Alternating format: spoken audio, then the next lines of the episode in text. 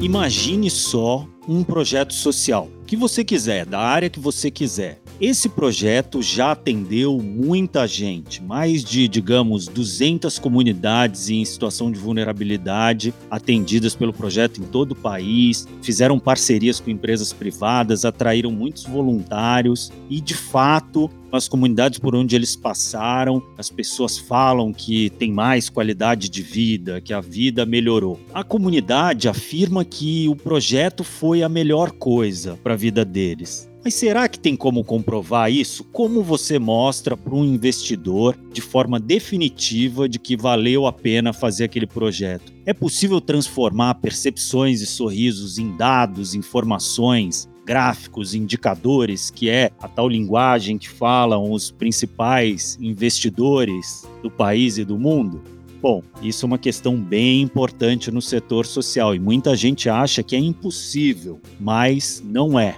Existem ferramentas que conseguem materializar esses benefícios intangíveis. E é para falar sobre a importância de medir o impacto social de forma pragmática, avaliar de fato se um projeto deu certo, não deu, o que achar dele, se vale a pena continuar com esse projeto, que a gente vai conversar hoje com a Raquel Altemani, gerente de projetos do IDES, o Instituto para o Desenvolvimento Social Estratégico, e vamos entender como alguns projetos pelo Brasil estão fazendo isso. Eu sou o Arthur Loubach. Eu sou a Roberta Faria. E a mensuração de impacto social é o tema de hoje do Aqui, aqui se faz, aqui, aqui se doa.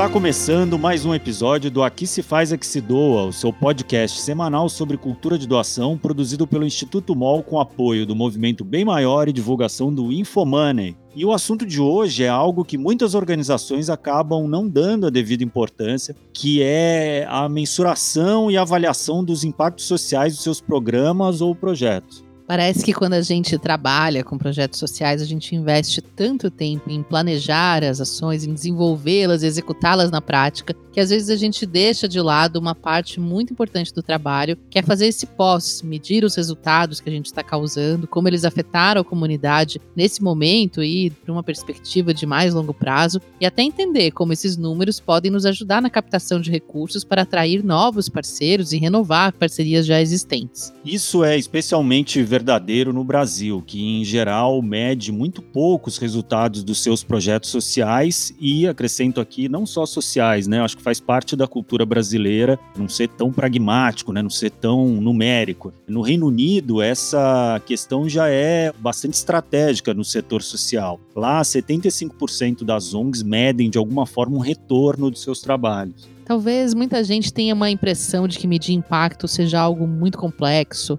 ou que exija procedimentos muito custosos que só podem ser feitos por meio da contratação de uma equipe super especializada, ou então é algo muito numérico e o terceiro setor geralmente é feito por bastante gente de humanas que não se enxerga tanto nesse lado dos números. Pois é, principalmente quando a gente pensa nas pequenas organizações. Nem sempre elas têm braços, dinheiro ou até conhecimento para saber quem faz esse tipo de trabalho e poder contratar uma consultoria, por exemplo. E elas acabam navegando no escuro mesmo, sem conseguir refletir os rumos do projeto, sem planejar estrategicamente seu impacto e também tendo mais dificuldades na hora de captar recursos. É, a gente sabe que isso faz parte de um quadro também de falta de recursos para o desenvolvimento institucional, né? Poucas pessoas trabalhando em muitas frentes e acaba que essa pode ficar mais de lado no meio das outras emergências diárias, né, das causas. Mas o legal é que hoje já existem metodologias e ferramentas bem específicas para medir o impacto de projetos sociais. E também tem bastante material na internet para quem está começando e quer entender isso melhor e fazer por conta própria. Só que antes de entrar nesse universo, vamos começar do princípio, explicando um pouquinho melhor o que é impacto social e de onde vem essa ideia.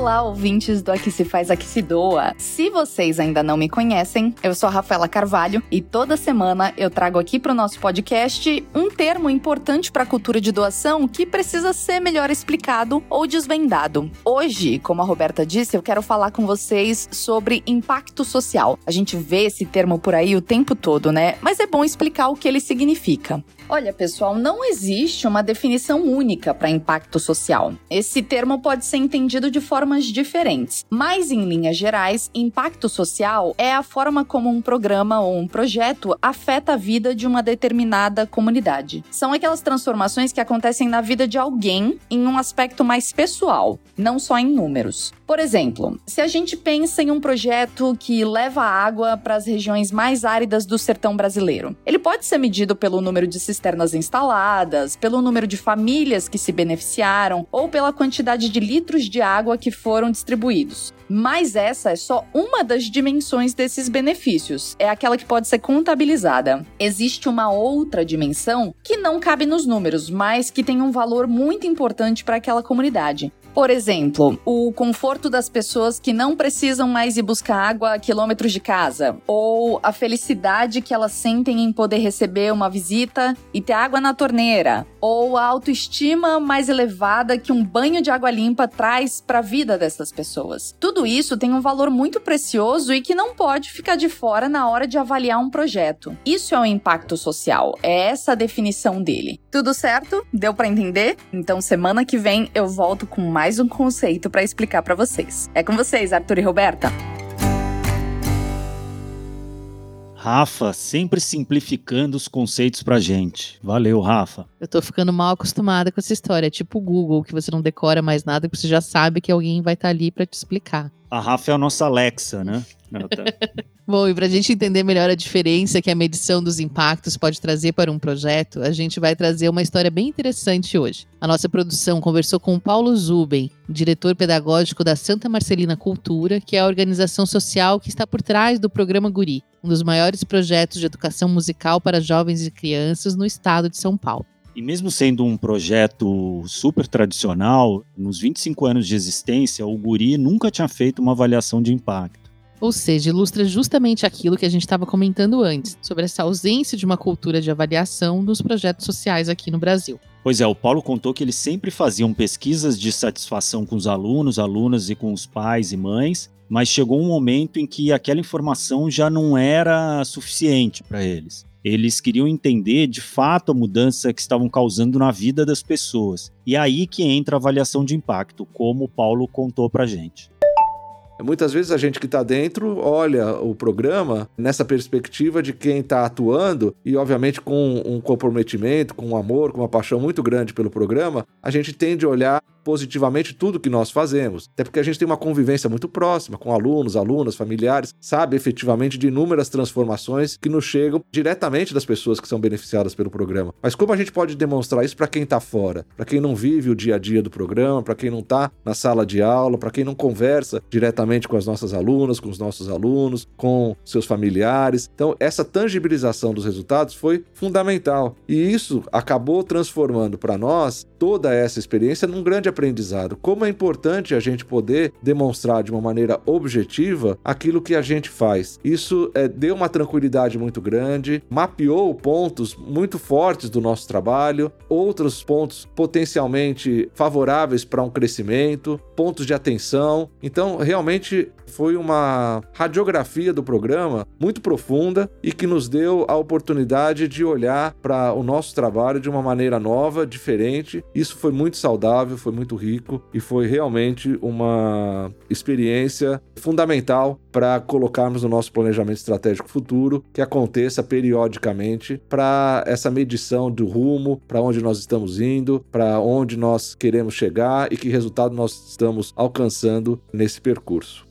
Muito legal, né? E o Paulo também contou pra gente como essa avaliação ajudou eles a transformarem em números essas percepções que eles já tinham no cotidiano. E de que modo isso até acabou facilitando a relação dele com os investidores, porque deixou de ser empírico e ficou bem pragmático.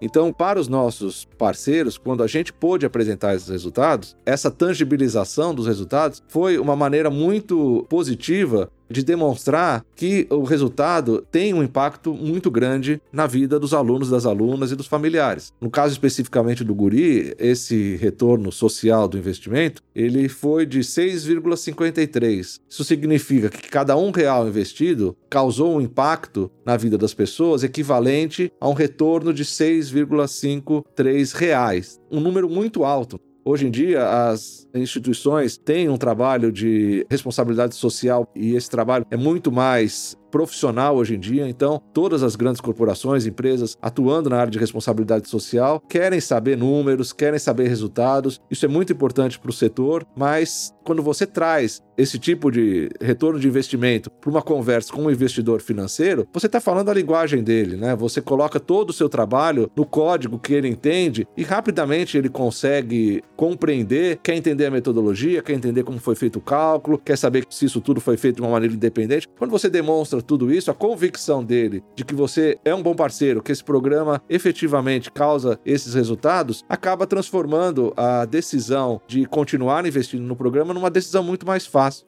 bem interessante essa mudança de perspectiva que a avaliação traz para todo mundo, né? Para a organização, para os parceiros, para as pessoas que se beneficiam do programa. Sim, e ajuda as organizações a se verem de fora para dentro também, né? Mas também de dentro para fora, olhar para o passado, projetar o futuro. É um momento de profunda revisão, reflexão mesmo. É quase aquele ano sabático que você sonha em tirar para entender como tem vivido até aqui, pensar em novos rumos de vida. Fazer uma avaliação de impacto tem um pouco disso. Bom, enquanto o nosso sabático não chega, a gente pode conversar com a Raquel Altemani, nossa entrevistada de hoje. A Raquel já atuava nas áreas de gestão de projetos e processos em instituições financeiras, consultorias e institutos de pesquisa, mas desde 2017 ela focou a carreira na área de investimento social, com foco em planejamento estratégico e estudos de mensuração de impacto. Hoje ela está à frente da coordenação de avaliações dos projetos do IDES, que é um Instituto para o Desenvolvimento do Investimento Social, e tem grande experiência em ajudar as organizações a medir seus impactos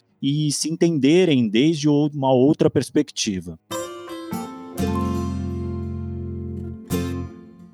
Raquel, seja muito bem-vinda ao nosso podcast. É um prazer te receber aqui. Obrigada, gente. Obrigada pelo convite. Raquel, é, há bastante tempo você tem ajudado organizações sociais a medirem seus impactos, né? Para começar nossa conversa, a gente queria saber o que, que leva essas organizações a buscarem análises como a que vocês fazem no IDES, por exemplo porque chega um momento em que elas decidem medir o impacto social dos seus projetos. Legal, Arthur. Olha, os gatilhos para uma organização se interessar por um, uma iniciativa de avaliação podem ser diversos. A verdade é que a avaliação tem múltiplos usos, né? E ela serve para mais de uma coisa com frequência, uma organização está interessada em ter um pouco de material sobre evidências concretas que possam ser apresentados para investidores ou potenciais investidores é, como parte de uma estratégia de captação. Né? Então, isso tem sido visto como uma ferramenta que fortalece o diálogo com investidores e que facilita uma conversa para atrair potenciais investidores e para aumentar o tamanho desse projeto.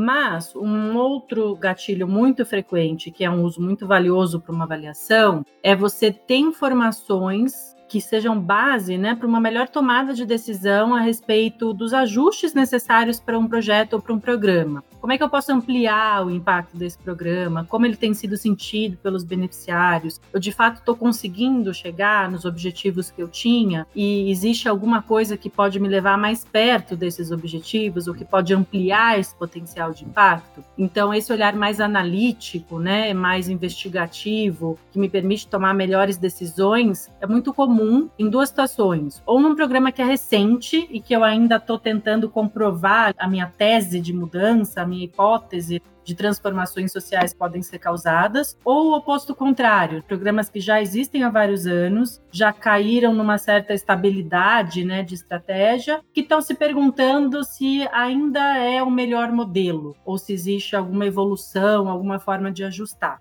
Então, esse olhar para o planejamento estratégico para a tomada de decisão, para um olhar de como ter o melhor aproveitamento possível dos recursos, também é bastante frequente nas organizações que procuram uma avaliação. E me conta, Raquel, quais são os métodos de avaliação social mais conhecidos hoje? Como que eles funcionam na prática? Porque tem muitas maneiras de fazer isso, né? Mais objetivas, menos objetivas, mais financeiras. Quais são as opções? A gente costuma dividir, Roberta, as avaliações em três naturezas principais. A gente tem as pesquisas qualitativas, que estão mais voltadas para um processo de escuta das pessoas envolvidas, coleta de depoimentos, de percepções, de expectativas, entender as narrativas das histórias de vida e como é que elas foram influenciadas por um programa. Então, olhar um pouco mais a respeito da natureza das mudanças e como elas acontecem. A gente tem os estudos que têm um maior foco quantitativo, que são focados na mensuração,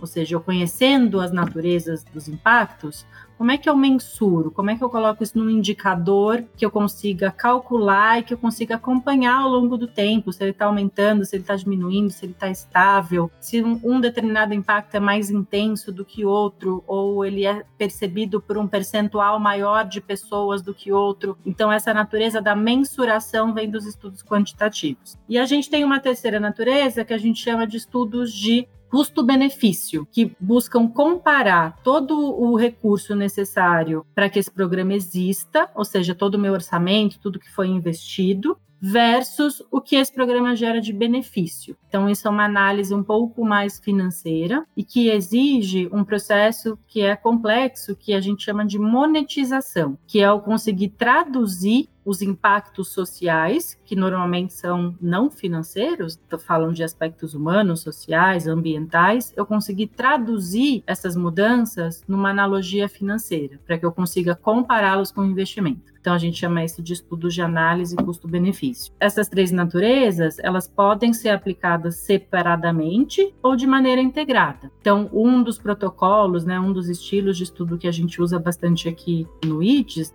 Instituto para o Desenvolvimento e Investimento Social, é o SROI, por exemplo. E o SROI é um método né, de trabalho, é um protocolo avaliativo que ele propõe a integração desses três tipos. Então, um estudo SROI exige uma pesquisa qualitativa, uma pesquisa quantitativa e uma análise custo-benefício. Então, é uma forma de integrar essas três naturezas de pesquisa, de estudo, para chegar numa visão bem completa que permita tirar conclusões e recomendações a respeito desse projeto. É daí que vem, né? Essas manchetes que a gente vê de para cada um real investido na organização, são tantos reais que retornam para a sociedade, ou que são tantos reais economizados do poder público, né? Exatamente. A gente chega num índice de retorno sobre o investimento. E Raquel, você falou agora de algumas metodologias de avaliação, que é algo que pressupõe um juízo de valor, se o trabalho está sendo bem feito, é bem sucedido ou não eu noto uma certa confusão quando se fala em transparência no setor social entre avaliação, prestação de contas e monitoramento. Você pode falar um pouquinho sobre a diferença dessas coisas? Posso. Esse universo vem imbuído de uma série de conceitos e muitas vezes existe mesmo, Arthur, uma confusão entre eles. Então, vamos falar um pouquinho de desmistificar essas diferenças. O que a gente chama de monitoramento é o ter um sistema contínuo, uma análise sistemática de indicadores que controlam a minha operação. Os indicadores de monitoramento eles estão mais relacionados com os processos que são executados dentro de um programa. Então, eles vão olhar para os indicadores das atividades, dos processos, do uso dos recursos. Por exemplo, uma organização que trabalha com educação, ela vai ter ali número de formações realizadas, número de materiais didáticos impressos, estão mais ligados à minha operação. Aí, dentro do processo de monitoramento, a gente tem também os indicadores que a gente chama de indicadores de resultado, que são os mais comuns da gente encontrar por aí em manchetes, em publicações, que são as coisas como número de pessoas atendidas, número de cestas básicas doadas, número de jovens formados. Os indicadores de resultado, eles estão quase sempre associados a medidas de alcance, de escala. Então ele mostra o que eu alcancei como meu resultado principal ou final. Então, eles estão ligados com amplitude, digamos assim. E o que é o olhar para impacto? É o olhar para transformação. Então, da mesma forma que no indicador de resultado eu digo atingir 3 mil pessoas, o que uma avaliação de impacto está interessada em responder é: e o que aconteceu com essas 3 mil pessoas que não teria acontecido se elas não tivessem passado pelo programa? Qual foi a mudança? Qual foi a transformação? Isso é o que o impacto olha. Vou comentar mais dois que são bem comuns: prestação de contas e avaliação de satisfação, que é diferente de avaliação de impacto. Então, prestação de contas está ligada com transparência a respeito do uso de recursos. Então, prestação de contas é com frequência um relatório que é produzido para financiadores ou para a sociedade em geral, mas normalmente o que vai constar numa prestação de contas é quanto eu tive de recurso aplicado e o que foi feito com esse recurso. Um uso detalhado, né, a respeito de como o investimento que eu tive disponível foi aplicado no programa, né? Então, eu comprei X material materiais, eu contratei X fornecedores, eu treinei X pessoas. Como é que esse recurso foi utilizado?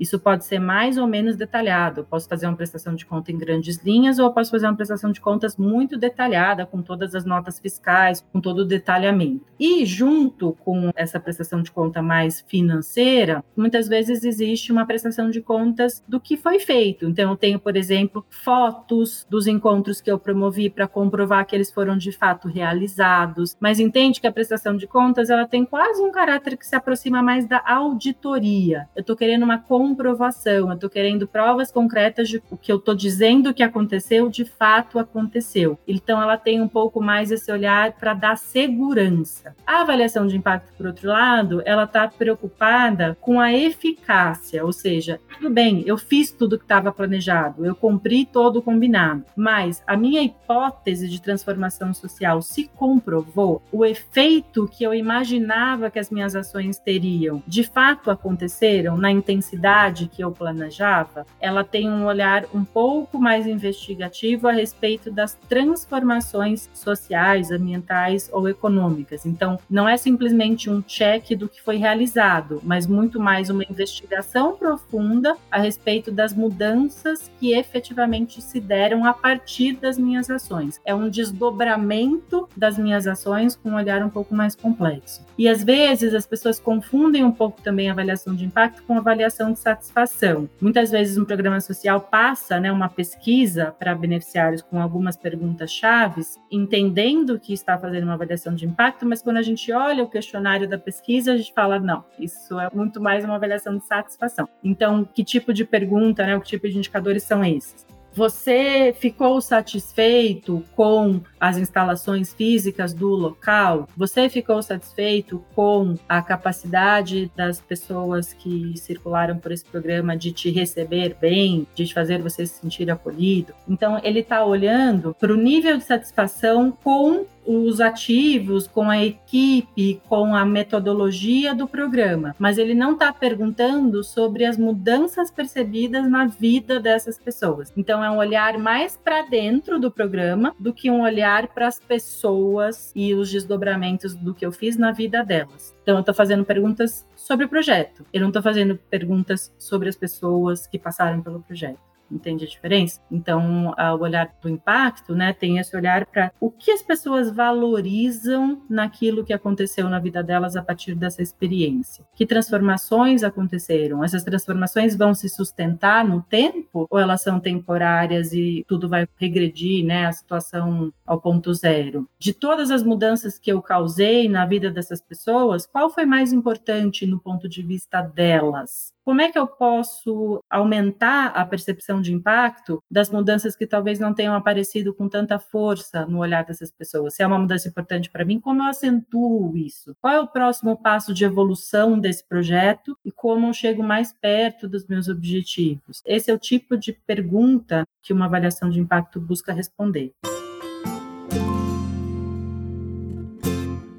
Raquel, a gente tem um estigma de avaliação de impacto ser algo muito complexo, como você mesma falou, e que por isso também é muito custoso, leva muito tempo. Isso é verdade? Isso cabe só na vida de organizações grandes? Como que fazem as pequenas, que são menos estruturadas para isso, que estão começando? Vale a pena investir numa autoavaliação? Ou o ideal é sempre fazer isso com alguém do lado de fora, olhando, né, vindo com um olhar externo? O que a gente costuma defender aqui no INDES é que toda organização deveria ter um olhar atento para monitoramento e avaliação. A maneira que você vai escolher para fazer isso, a complexidade do estudo, a duração do estudo, a sofisticação técnica de um estudo, ela tem que ser escolhida a partir da sua disponibilidade e a partir do que faz sentido para esse programa. Não existe uma única forma de avaliar. A gente tem estudos que são, sim, muito caros e longos, mas isso não quer dizer que eles são a única forma de trabalhar uma investigação a respeito de impacto. O que, eu recomendaria para uma organização menor que está se aventurando né, nesse universo, dando os primeiros passos para dentro desse universo de monitoramento e avaliação e se sente um pouco perdido ou sem saber por onde começar? Em primeiro lugar, eu recomendaria que eles dessem uma olhada para o que eles já têm de indicadores internos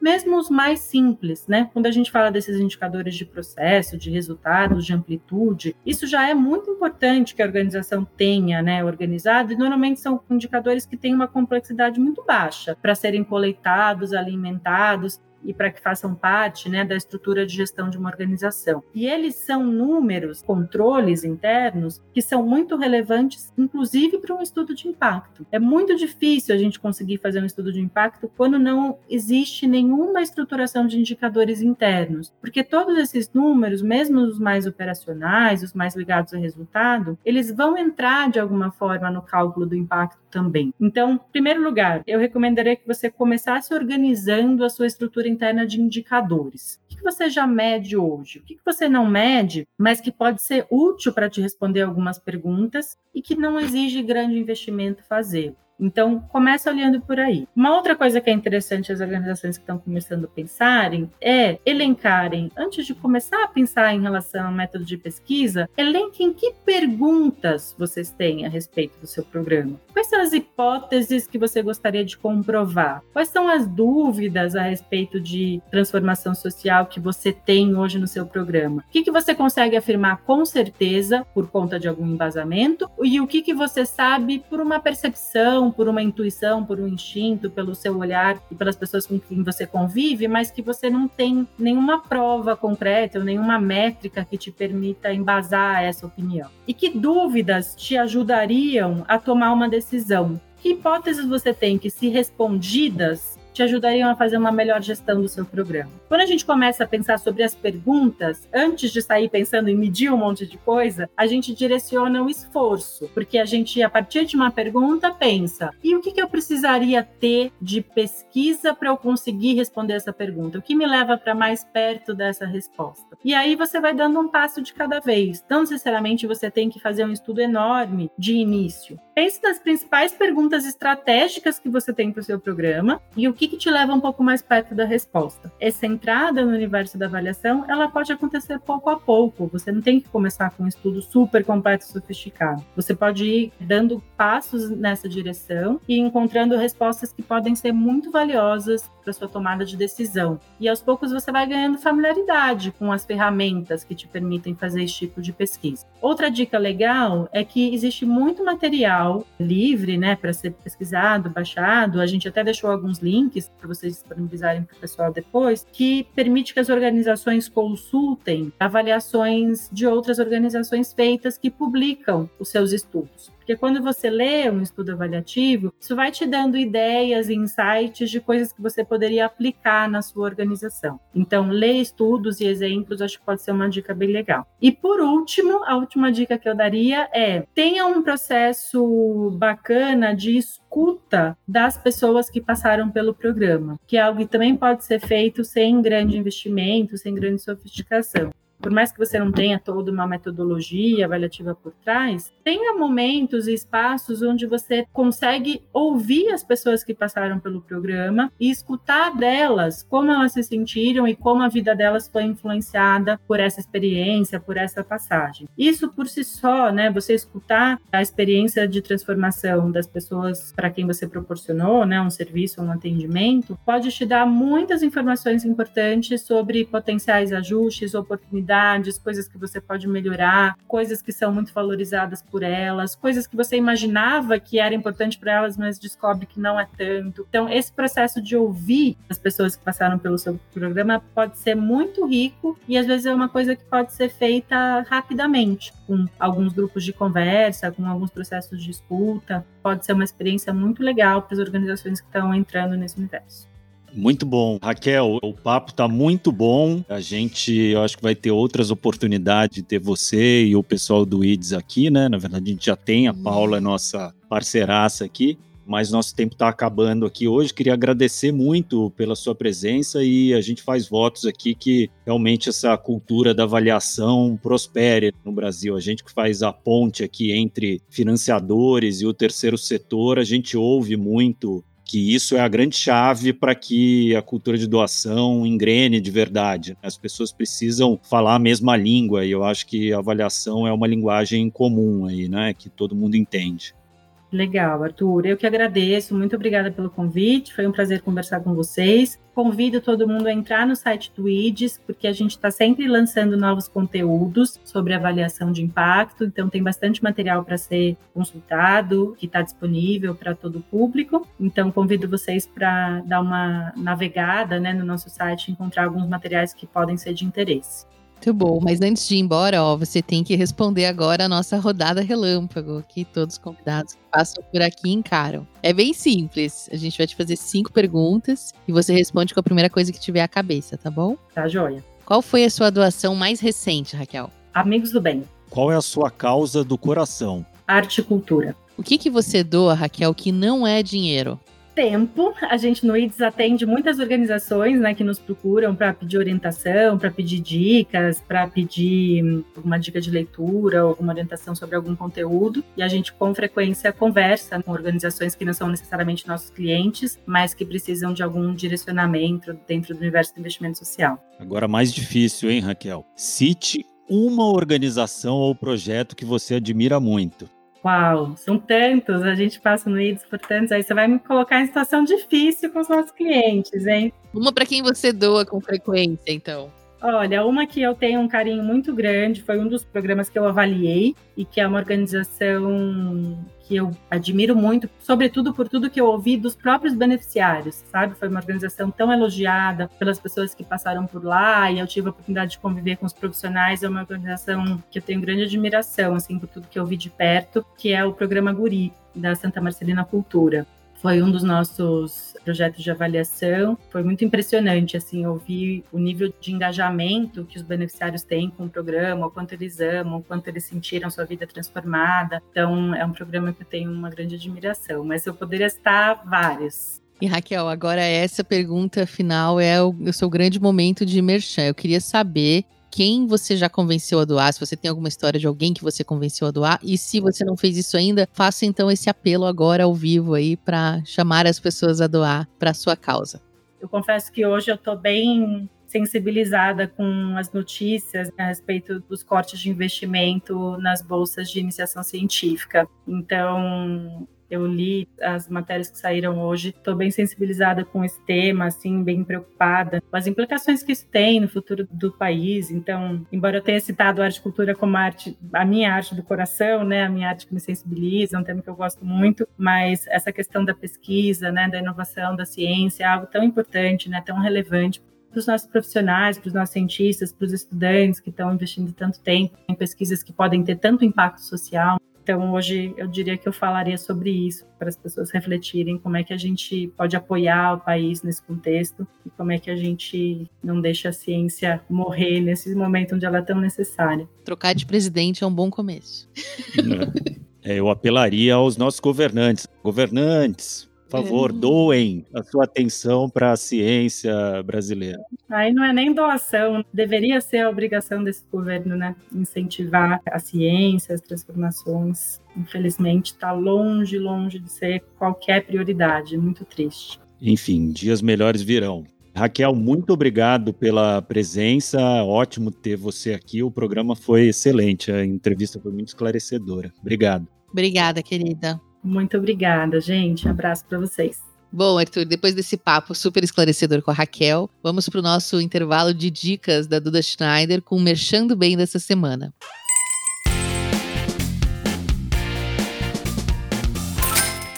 Oi, gente, eu sou a Duda Schneider e esse é o Merchando Bem. Hoje vou falar sobre o produto social Bolo Sonho da rede Bolo da Madre, que tem parte do valor doado para a Associação Acorde. Tudo começou com o sonho do pequeno Luca, filho da Daniela, fundadora da rede, que queria transformar o seu doce favorito em bolo. A Dani resolveu realizar não só o sonho dele, mas como de muitas outras crianças beneficiadas pela Acorde e fundou o projeto social da rede chamado Sonho do Luca. Hoje, a cada bolo sonho vendido, a Bolo da Madre doa um valor fixo, entre 2 a 4 reais, dependendo do tamanho do bolo comprado. E mais uma vez, vemos o poder da microdoação. O projeto teve início em 2015 e desde então, já são mais de 300 mil reais doados para a Acorde. Incrível, né? E com essa doação, a Acorde ajuda a estimular, por meio da educação e das atividades cognitivas, o sonho nas crianças para fazê-las acreditar que é sim possível. Então, corre na bolo da madre mais próxima de você, ou pode pedir no delivery do iFood, compre o seu bolo que é delicioso e ainda faça uma doação e ajude a transformar mais sonhos em realidade. Muito obrigada, pessoal, e até a próxima!